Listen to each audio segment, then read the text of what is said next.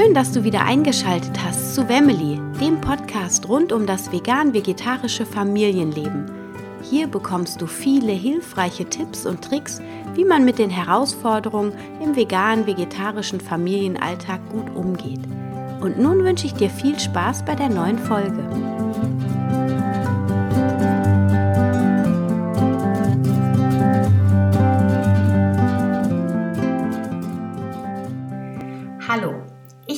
Heute den Christian Wenzel für dich im Interview. Und wenn du meinen Blog liest, dann hast du vielleicht auch schon ein Interview mit dem Christian gehört. Und zwar war das an einem Blogpost geheftet. Damals hatte ich noch keinen Podcast.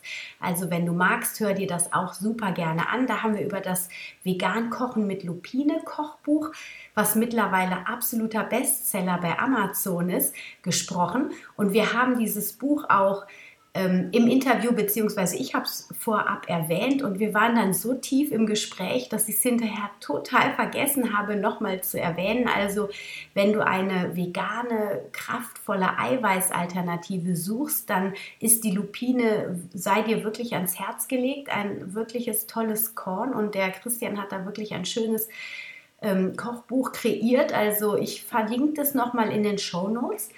Und was ich auch im Interview dann vergessen habe, weil ich es auch so ein bisschen kürzer und knapper halten wollte, war, was ich eingangs dann auch erwähne, das äh, Vegan Athlete Lab. Das ist eine Plattform und das erkläre ich auch gleich nochmal, wo viele Experten buchbar sind, um dich und dein Leben zu optimieren. Unter anderem bin ich auch dabei. Ähm, bei mir ist das Thema veganer Einstieg mit der Familie in 21 Tagen. Und es gibt aber auch besonders für Sportler und äh, Fitnessleute ganz viele tolle Kurse. Ich glaube, es ist auch Achtsamkeit und Yoga dabei. Also äh, und es werden auch immer mehr Experten mit der Zeit dazukommen. Also wir werden alles abdecken in diesem Lab. Und ähm, jetzt gerade ist es in der Launch-Phase, nee, in der Pre-Launch-Phase meine ich. Und äh, wenn du mal bei Christian auf Vegan Athletes Lab auf die Homepage gehst, da gibt es auch immer mal wieder ein Gewinnspiel, wo man einen lebenslangen Zugang gewinnen kann. Also ich verlinke das ebenfalls in den Show Notes. Geh unbedingt mal vorbei auf der Seite und ähm, informiere dich mehr darüber. Aber ich habe es leider dann auch noch mal vergessen, mit Christian genau dort einzutauchen. Deswegen vorab jetzt hier schon mal die Info für dich.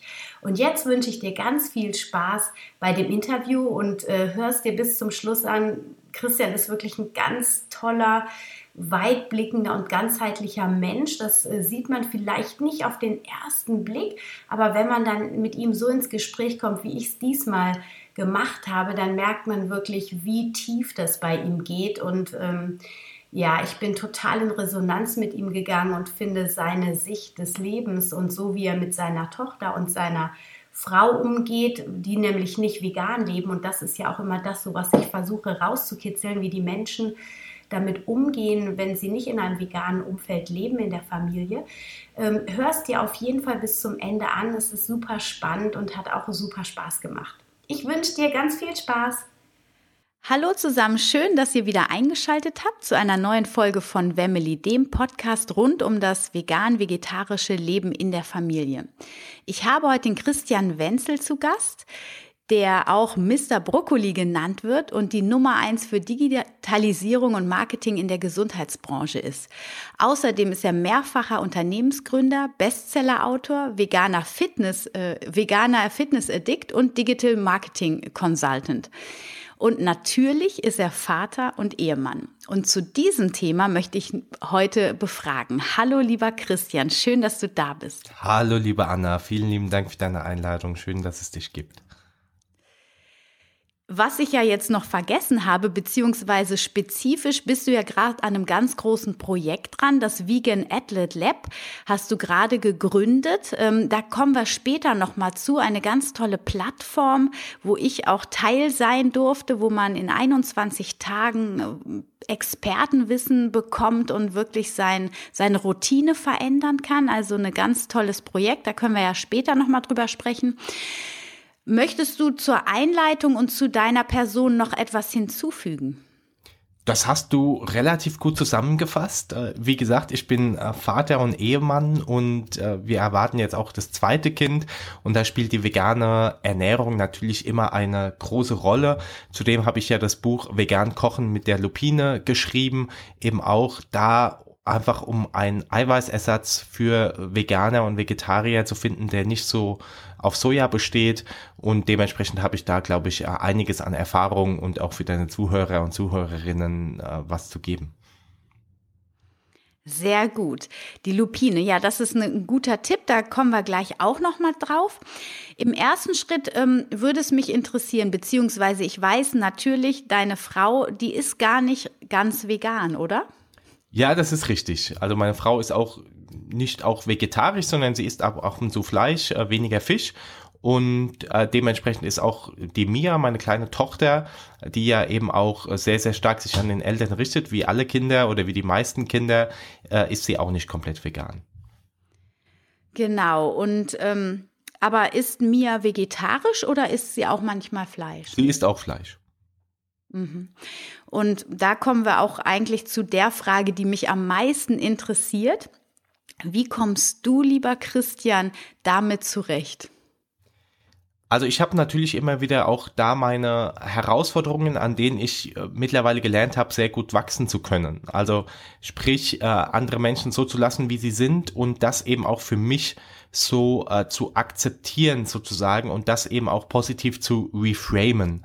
Also Reframing kommt aus dem NLP, aus dem neurolinguistischen Programmieren und da eben äh, zu sagen, hey, wie kann ich jetzt eine Situation, die so gegeben ist, für mich in meiner Realität äh, äh, positiv oder beziehungsweise gut annehmbar gestalten. Und wenn ich eben weiß, dass Realität nicht gleich Realität ist, sprich, dass jeder Mensch seine eigene Realität generiert, dann fällt es mir eben viel einfacher, damit zurechtzukommen. Also ein ganz einfaches Beispiel, wenn meine Tochter jetzt eben nicht vegan oder vegetarisch ist, dann ähm, weiß ich, dass eben zu einem gesunden und glücklichen Leben noch viel, viel mehr Aspekte und Ebenen dazugehören, wie die vegane Ernährung.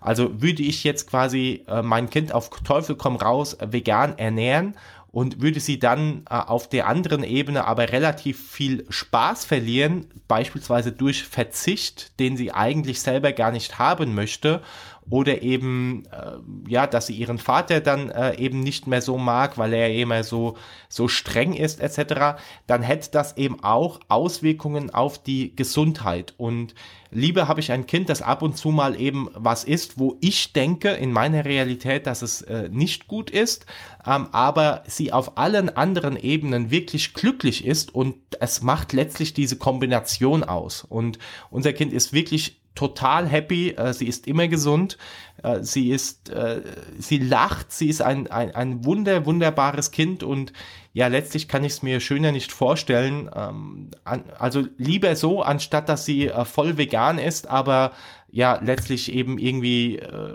auf allen anderen Ebenen nicht mehr, nicht mehr so happy.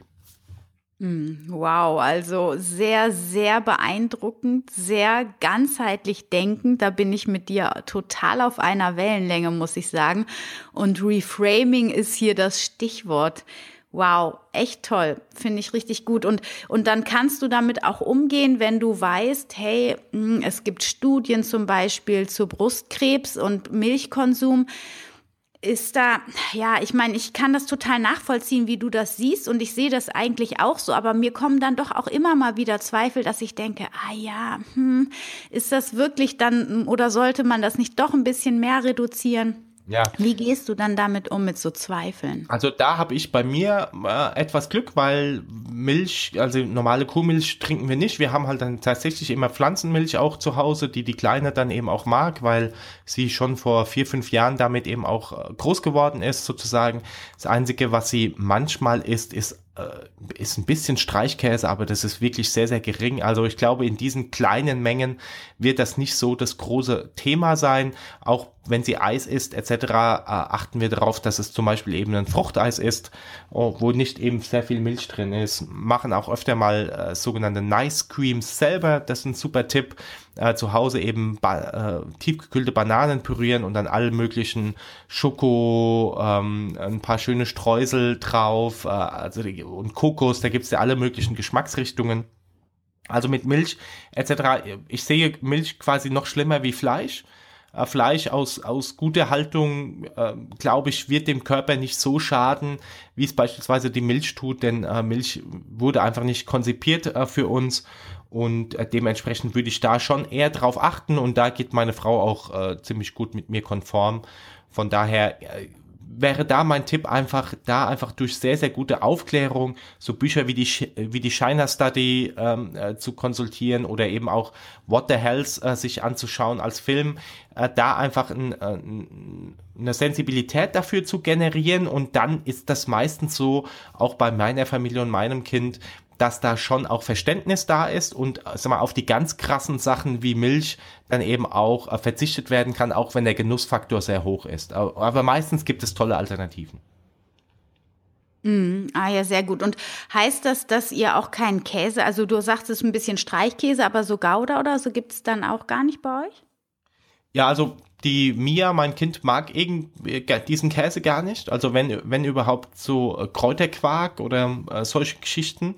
Und äh, Sindu isst ab und zu ein bisschen Käse, allerdings auch sehr, sehr äh, gering. Da, welcher Käse das genau ist, kann ich dir gar nicht sagen.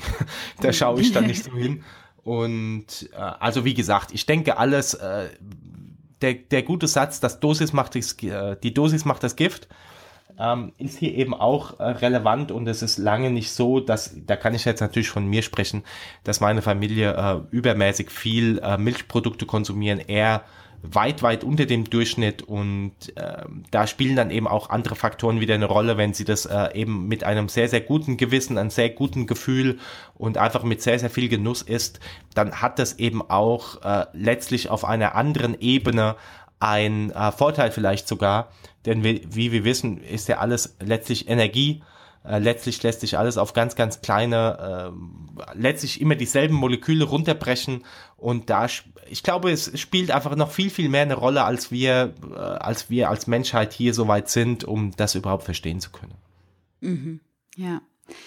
Sehr, sehr, sehr gut. Und deine Frau, wie ist es jetzt mit ihrer Schwangerschaft? Also du sagst, sie isst auch manchmal Fleisch, aber hat sie jetzt mehr Gelüste auch nochmal auf Milchprodukte oder ist sie doch, also so wie mir das jetzt vorkommt, esst ihr doch relativ viel vegan und nur so ab und zu mal bisschen Fleisch und Käse, sogar vielleicht gar nicht Joghurt. Wie ähm, ernährt deine Frau sich in der genau. Schwangerschaft? Genau. Also das ist ja so letztlich der Deal oder der, der ultimative Tipp. Wir ernähren uns zu Hause überwiegend vegan vegan, außer das bisschen Käse oder Streichkäse. Und äh, nur wenn äh, quasi wir essen gehen oder wenn wir eingeladen sind, dann isst meine Frau eben auch äh, Fleisch. Und äh, das trifft auch natürlich für die Kleine zu. Also von daher, wir sind äh, definitiv überwiegend äh, vegan.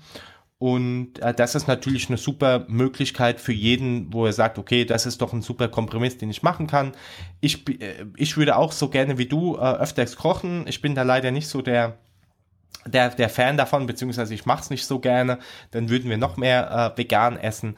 Allerdings ähm, ja geht es auch so ganz gut und Gelüste äh, auf mehr Gelüste auf Milchprodukte in der Schwangerschaft hat sie nicht.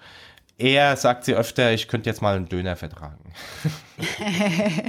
also da spielt das Fleisch eher eine Rolle. Ich denke, da ist aber auch jeder unterschiedlich und jeder darf sich da einfach, ähm, ja, äh, da, da immer auch sich die Frage stellen, okay, äh, gebe ich mich jetzt meinen Gelüsten hin ähm, oder äh, stelle ich meine Disziplin ein bisschen vorne dran und da eine goldene Mitte zu finden, ist einfach sehr wichtig was ich noch mitgeben möchte, ist, dass äh, wenn du äh, etwas isst, dann gerade in der Schwangerschaft es eben hochwertig äh, sein soll, äh, wirklich da eben drauf zu achten, ähm, richtig, richtig hochwertige Lebensmittel zu haben.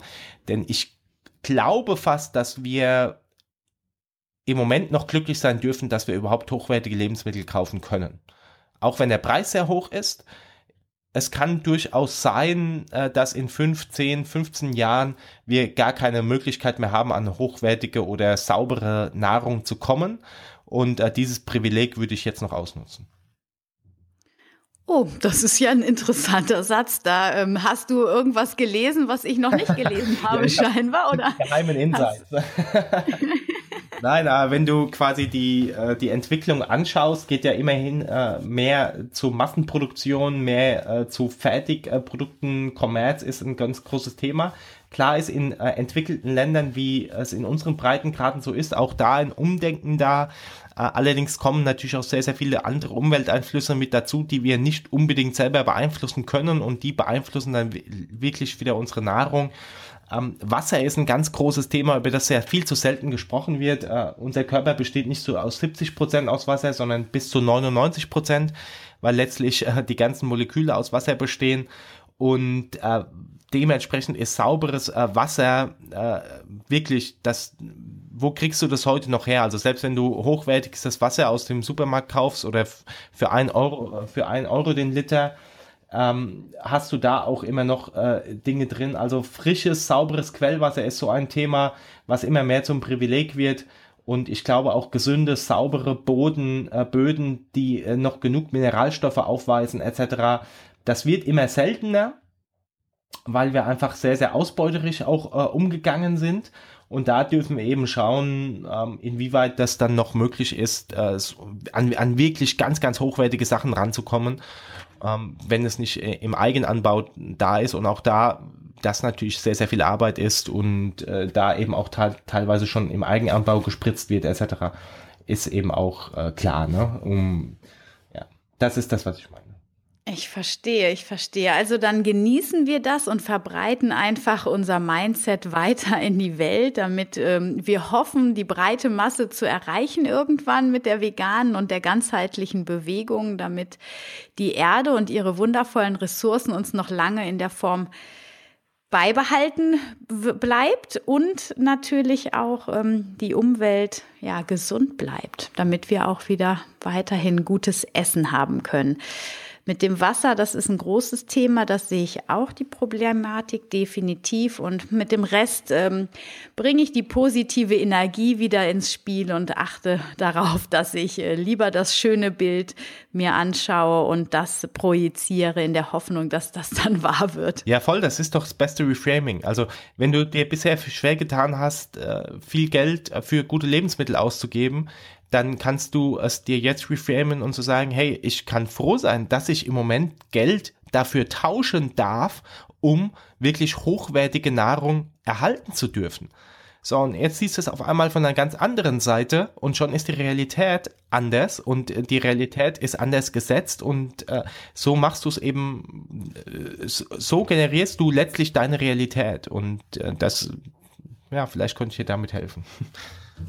Vielen Dank. Und da fällt mir gerade Pippi Langstrumpf ein, was ja, genau. ich, mein Sohn, ich meine, der ist erst drei, aber der liebt Pippi Langstrumpf und wir lesen es jetzt. Ich habe es ja früher schon tausendmal gelesen und und das ist so ein tolles Buch. Wahrscheinlich liest du es ja auch immer mal wieder. Deiner Tochter mit fünf Jahren ist die ja genau in dem Alter.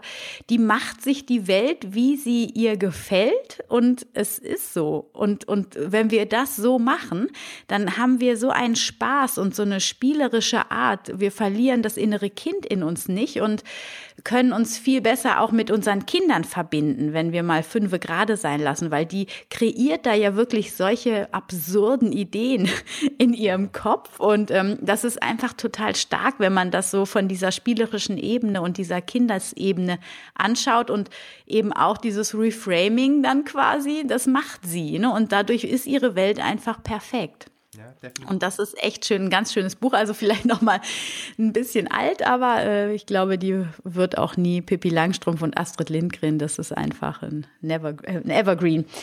Vielen, vielen Dank, lieber Christian, für deine Zeit. Also ähm, Reframing ist das Stichwort. Äh, ich glaube, mehr kann man einfach nicht. Das ist der beste Tipp, absolut. Und du hast auch ganz viele andere tolle Sachen noch gesagt. Und ein Tipp, ich schreibe die China Study und What the Hells, den Filmtipp nochmal unten in die Show Notes auf jeden Fall rein.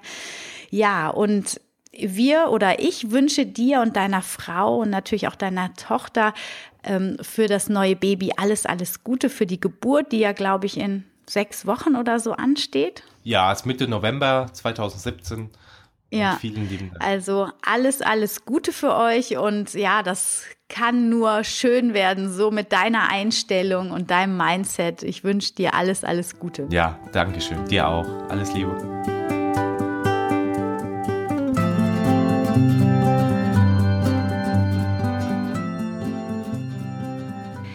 Ich freue mich, dass du wieder dabei warst bei einer neuen Folge von Wemily, dem Podcast rund um das vegane, vegetarische Leben in der Familie. Ich hoffe, du konntest ein paar neue Erkenntnisse für dich mit nach Hause nehmen. Und ich würde mich sehr, sehr freuen, wenn du den Podcast weiterempfehlst, deinen Freunden, deinen Bekannten oder mir eine Bewertung und einen Kommentar bei iTunes hinterlässt. So hilfst du dabei, dass auch andere Menschen diesen Podcast hören können und finden. Ich freue mich auf dich beim nächsten Mal. Stay healthy and happy, deine Anna.